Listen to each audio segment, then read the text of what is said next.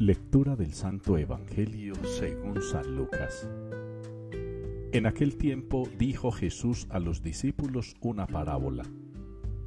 ¿Acaso puede un ciego guiar a otro ciego? ¿No caerán los dos en el hoyo? ¿No está el discípulo sobre su maestro?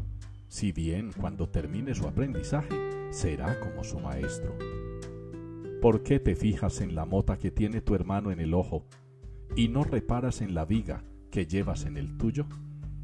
¿Cómo puedes decirle a tu hermano, hermano, déjame que te saque la mota del ojo, sin fijarte en la viga que llevas en el tuyo? Hipócrita, sácate primero la viga de tu ojo, y entonces verás claro para sacar la mota del ojo de tu hermano. Palabra del Señor qué deseables son tus moradas, Señor del universo. Nos unimos de esta manera en la liturgia de hoy al Salmo 83. Qué deseables son tus moradas, Señor del universo. El anhelo de toda alma creyente, el anhelo de toda alma fiel al Señor, el anhelo de toda alma llena de Espíritu Santo, tiene que ser habitar en la casa del Señor tiene que ser llegar a las moradas eternas, tiene que ser regresar allí, a la casa paterna, al reino glorioso de donde alguna vez vinimos y a donde hemos de volver.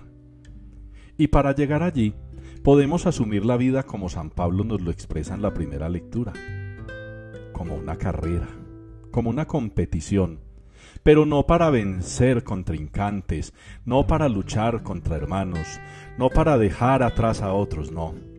Una carrera en la que nuestro impulso, nuestra prisa, la velocidad que le pongamos, el interés, la técnica, la táctica, sean no para arrastrar con nadie, sino para llevarlos a todos conmigo. Que ir yo en primer lugar, no solamente predicando, sino poniendo en práctica lo que predico, sea motivación para muchos. Eso necesitamos.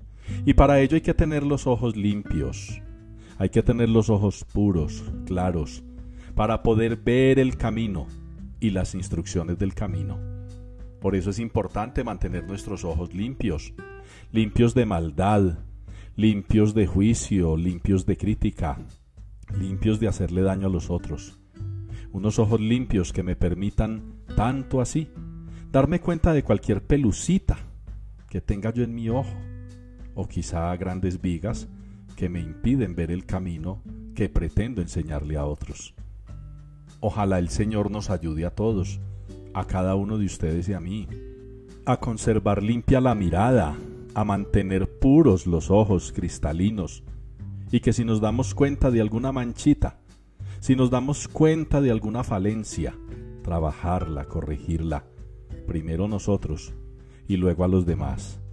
Porque en esta carrera hacia la casa del Padre, en esta carrera hacia el reino de los cielos, lo importante es que mi estilo, mi modo de correr, motive a otros también a correr de igual manera, puros, santos, indefectibles, hacia ese reino de la verdadera paz y felicidad.